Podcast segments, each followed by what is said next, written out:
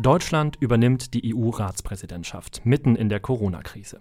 Es geht um viel. Eine zweite Infektionswelle vermeiden, die Wirtschaft wieder aufbauen, gemeinsam Europa wieder stark machen. Das ist das Motto, das die deutsche Regierung ihrer Ratspräsidentschaft gegeben hat. Aber was muss Deutschland tun, um dieses Ziel zu erreichen, um Europa gemeinsam wieder stark zu machen? Das wollen wir besprechen heute in der zweiten Ausgabe des SWP-Podcasts, dem Podcast der Stiftung Wissenschaft und Politik. Schön, dass Sie dabei sind. Ich bin Alexander Moritz und mit mir hier im SWP Audiostudio in Berlin sind Nikolai von Ondaza, stellvertretender Leiter der Forschungsgruppe EU und Europa bei der SWP. Und Herzensthema der vergangenen Jahre war der Brexit. Und auch der wird ja während der deutschen EU-Ratspräsidentschaft eine Rolle spielen. Hallo, Herr von Ondaza. Hallo.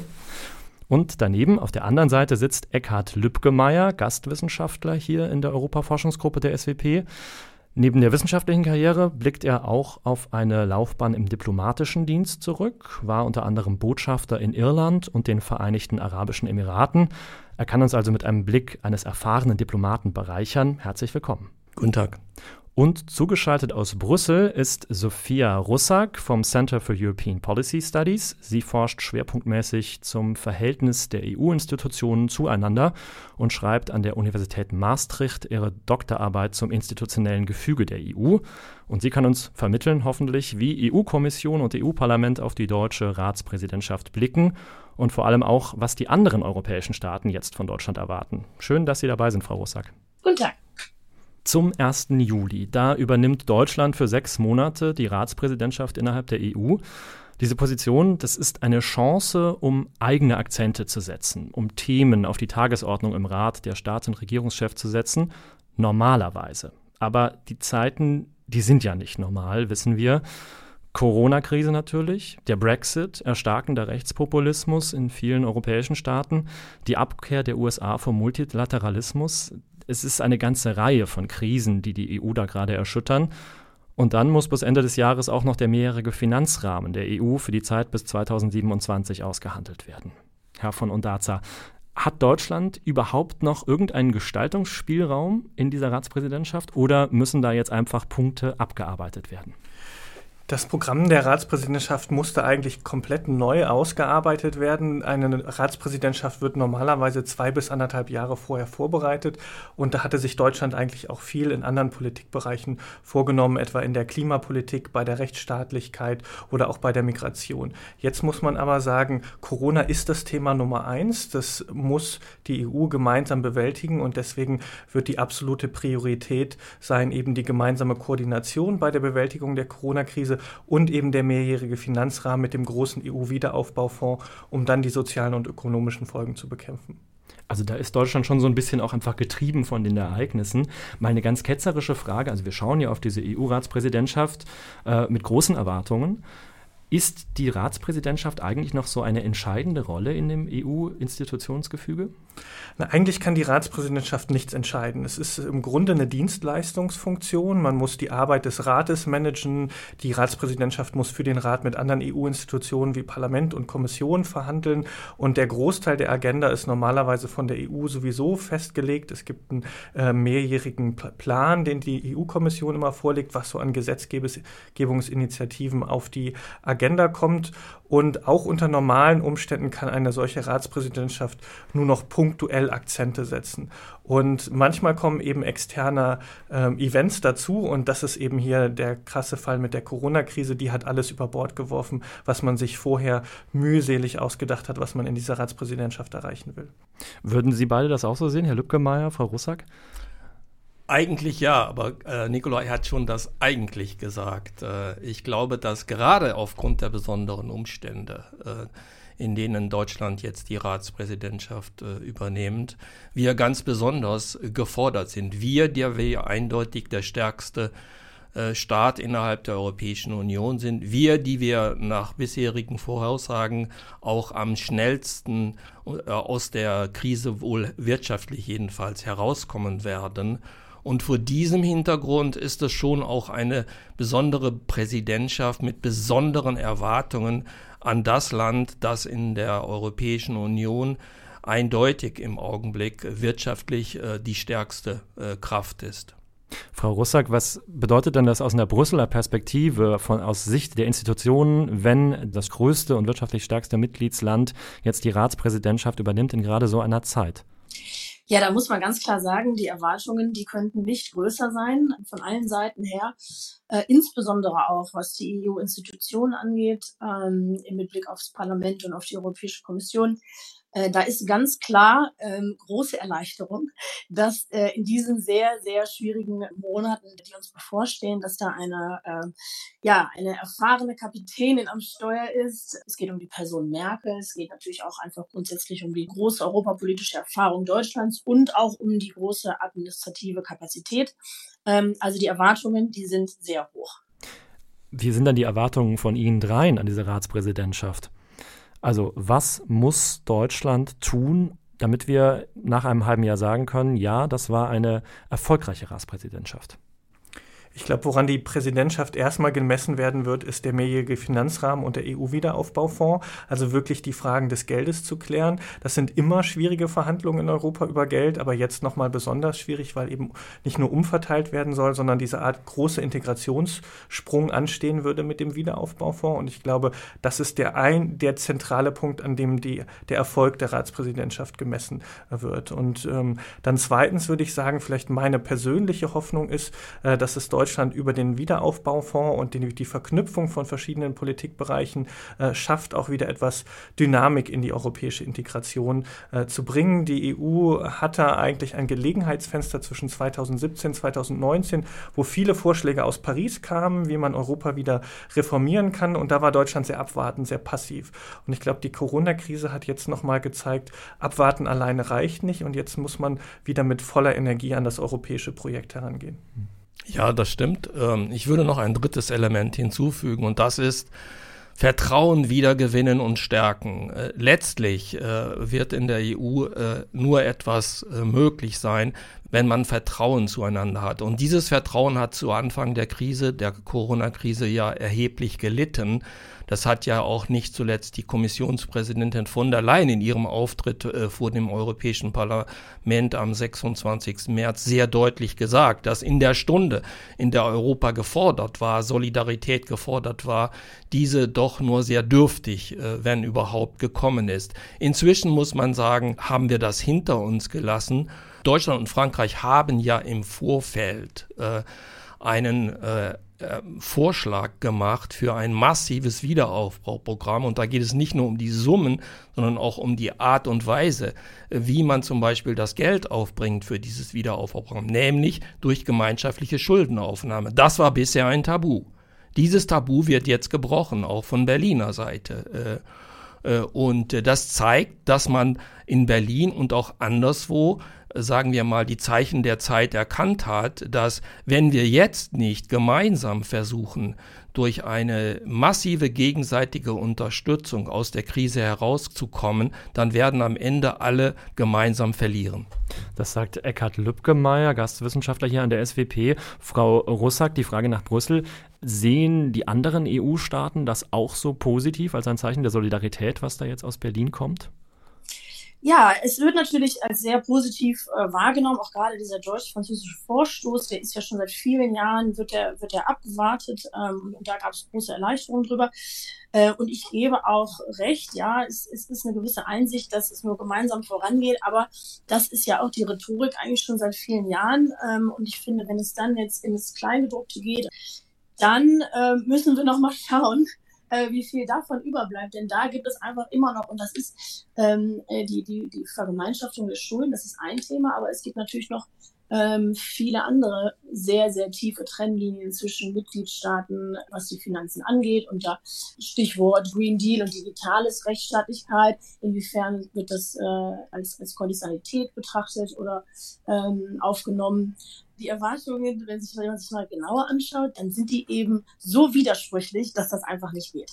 Äh, und da ähm, wird, ist das Stichwort Brücken bauen, das ist bei so einer Ratspräsidentschaft ja immer äh, der Schlüssel. Und das ist natürlich jetzt, wo das gepaart wird mit dem Finanzrahmen, noch viel wichtiger. Ich glaube, das ist auch eine der größten Schwierigkeiten für die deutsche Ratspräsidentschaft, da als ehrlicher Makler aufzutreten. Bevor die Corona-Krise kam, war es ja durchaus ein Bestreben äh, der Bundesrepublik, den mehrjährigen Finanzrahmen aus der deutschen Ratspräsidentschaft herauszuhalten und vorher zu klären, eben weil man nicht gleichzeitig ehrlicher Makler und größter Nettozahler sein wollte. Und jetzt ist man eben in dieser schwierigen Situation, hier vermitteln äh, zu müssen und die Erwartungen prallen von allen Seiten ähm, aufeinander auf. Und äh, es gab ja nicht nur Begeisterungsstürme auf den deutsch-französischen Vorschlag. Es gab ja auch etwa die, ja, man sagt Fugelfort oder Sparsamen 4 jetzt auf Deutsch in den Niederlanden, wo man durchaus die Angst hat, jetzt von Deutschland und Frankreich beiseite gedrängt äh, zu werden und da auch darauf pochen wird, dass wenn Deutschland als Ratspräsidentschaft auftritt, sie eben die Interessen aller irgendwie miteinander zusammenbringen müssen. Und äh, das wird schwierig zu sein, da wirklich in kürzester Zeit ein Verhandlungspaket zu erreichen, was alle 27 EU-Staaten zufriedenstellt. Hm. Für Herr von Andata, Sie haben ja geschrieben in einem Text zusammen mit Herrn Lübckermeier genau zu diesem Thema, dass die Ratspräsidentschaft da mit Fingerspitzengefühl vorgehen muss, sehr diplomatisch.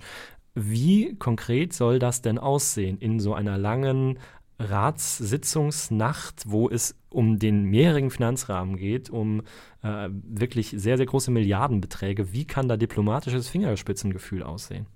Also ich glaube, erstmal hoffe ich, dass sie sich wieder in Person treffen können. Eine Schwierigkeit der letzten Wochen war wirklich diese, ich nenne das mal Zoom-Diplomatie, äh, wo man sich nur über Videochat getroffen hat und da eben das Auge-zu-Auge-Gespräch gefehlt hat, dass man sich nicht in kleinen Gruppen zurückziehen konnte. Und ich glaube, das ist erstmal essentiell, um so eine große Geldfrage zu lösen. Da braucht es wirklich das persönliche Gespräch und dieses Vertrauensverhältnis.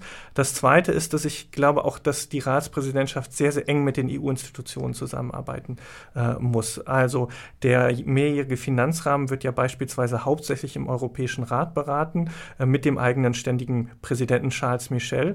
Und da glaube ich, dass wichtige Kompromissvorschläge eigentlich von ihm kommen müssen. Die Ratspräsidentschaft kann das vorbereiten, aber man muss mit ihm sich quasi die Bälle zuspielen, dass es nicht so aussieht, dass hier Deutschland als dominanter Akteur den anderen was vorschreiben will.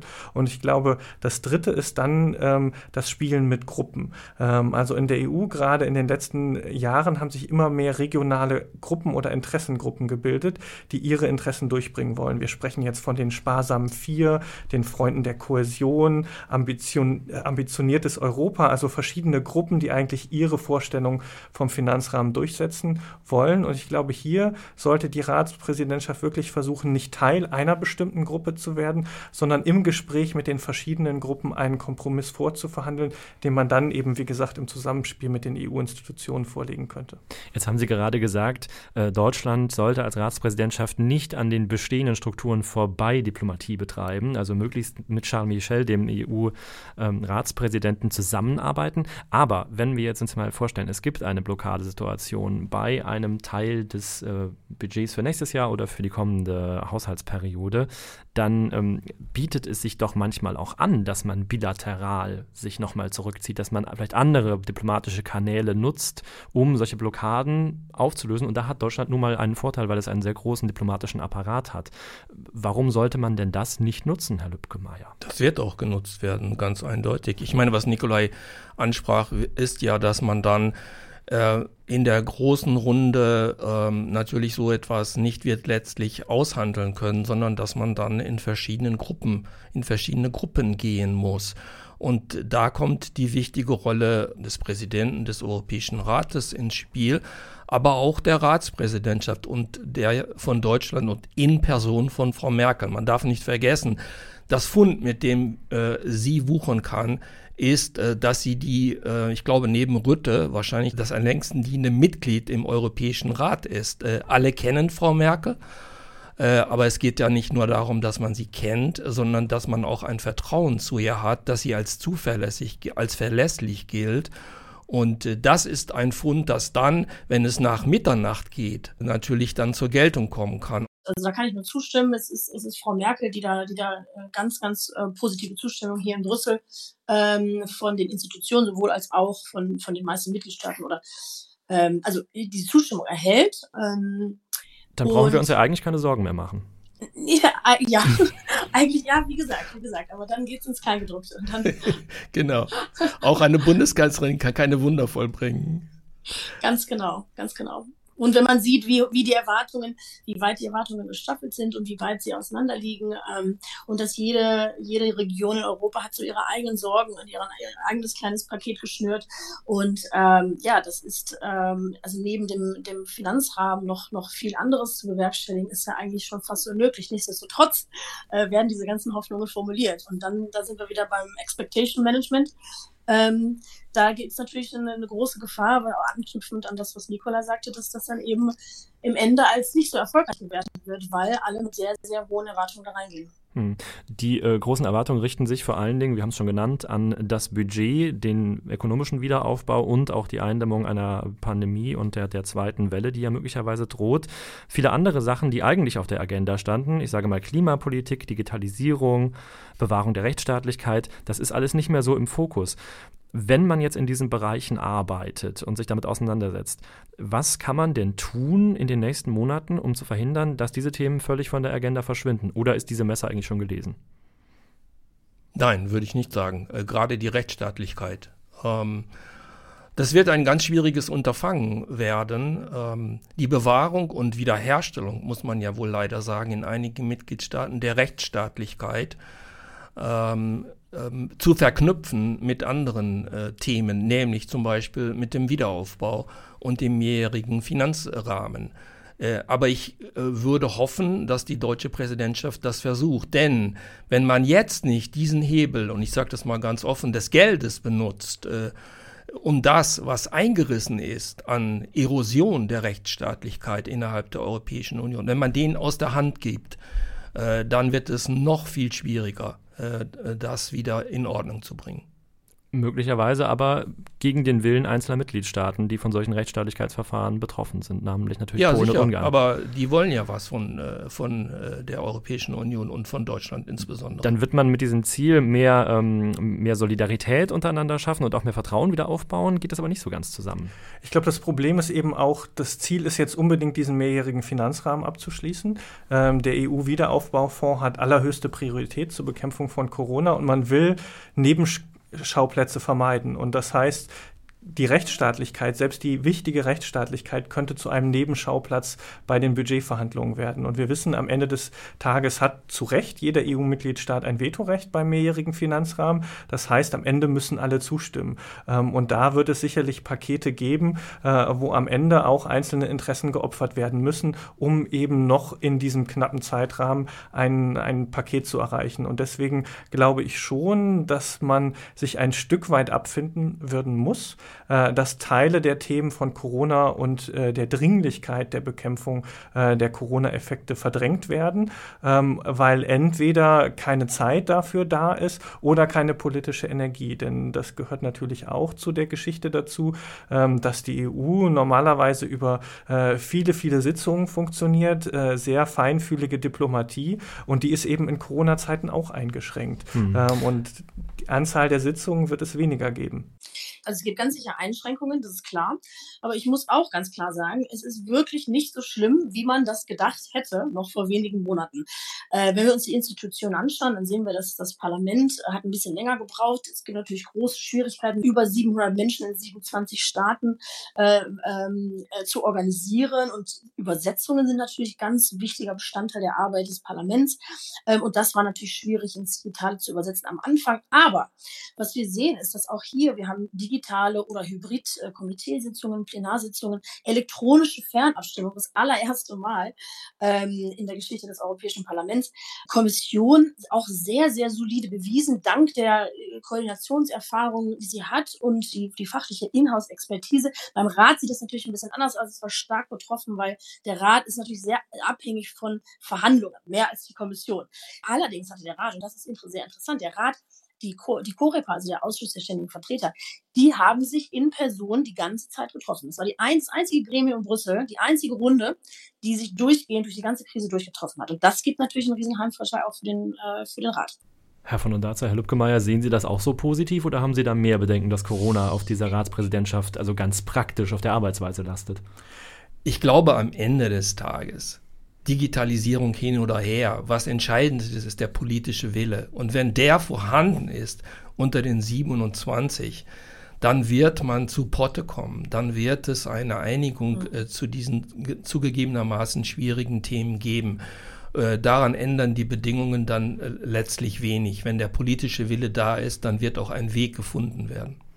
Diese Digitalisierung kann ja eben auch eine Chance sein. Also ich persönlich beobachte auch, dass wir sehr viel einfacher europäische Austausche organisieren können, wenn wir sie über Videokonferenzen machen. Das ist nicht dasselbe, wenn man sich zusammentrifft, ähm, aber es bedeutet eben auch, dass man nicht äh, für eine halbtägige Konferenz äh, nach Lissabon fliegen muss oder nach Brüssel, sondern sich kurz treffen kann, den europäischen Austausch suchen kann und dann wieder zu Hause weiterarbeiten kann. Und ich glaube, das ist eben auch eine Chance für Leute, die zur Europapolitik in Deutschland arbeiten, dass sie sich jetzt eben leichter mit Leuten aus Brüssel oder anderen EU-Staaten zusammenschließen können. Wobei es auf der politischen Ebene ja nicht ganz so einfach ist, haben wir gesehen äh, bei dem letzten Europäischen Rat, der ja als Videokonferenz stattgefunden mhm. hat, mit überschaubaren Ergebnissen. Und wir blicken alle auf Mitte Juli, wo sich die Staats- und Regierungschefs ja wieder in Persona treffen wollen. Ist interessant, dass wir ein Wort noch gar nicht erwähnt haben, das ist China.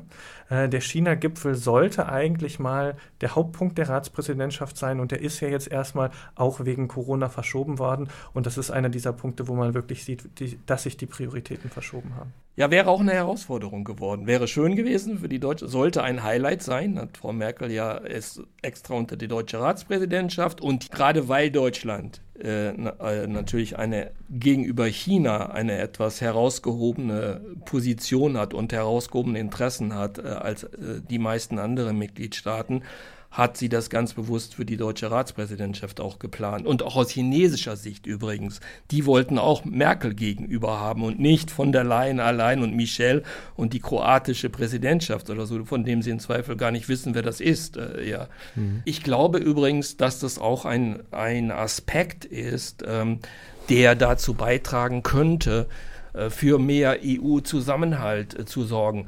Ja, es gibt sehr unterschiedliche Interessen unter den Mitgliedstaaten, was China angeht.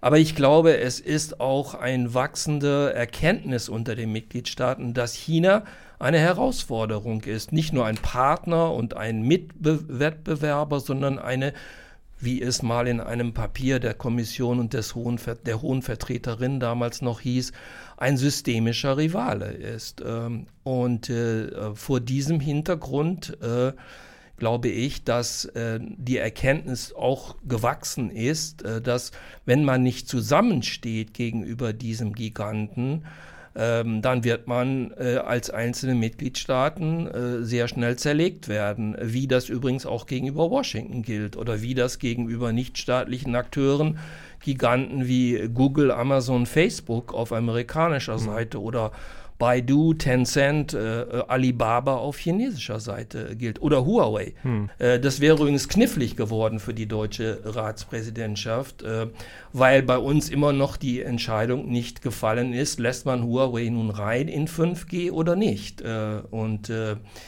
wer es ernst meint mit äh, äh, strategischer Autonomie Europas, der kann Huawei nicht reinlassen. Äh, also für die Bundesrepublik, für Merkel wäre das schwierig geworden hier. Aber Herr von Dondaza, Sie würden da möglicherweise widersprechen, ähm, also in dem Sinne, dass Sie ja vorhin meinten, ähm, dass eben Rechtsstaatlichkeit möglicherweise gar nicht das zentrale Thema jetzt ist und China, wenn wir jetzt sagen Systemkonflikt, ist ja so ein bisschen ähnlich gelagert. Ja, naja, China, China, ist eben verdrängt worden. Ich glaube, sagen von außen sind immer noch die Erwartungen da, dass, äh, dass die deutsche Ratspräsidentschaft was zu China macht. Ich hatte ein Gespräch mit Kollegen aus Washington diese Woche über die deutsche Ratspräsidentschaft. Die haben sich eigentlich nur für China interessiert.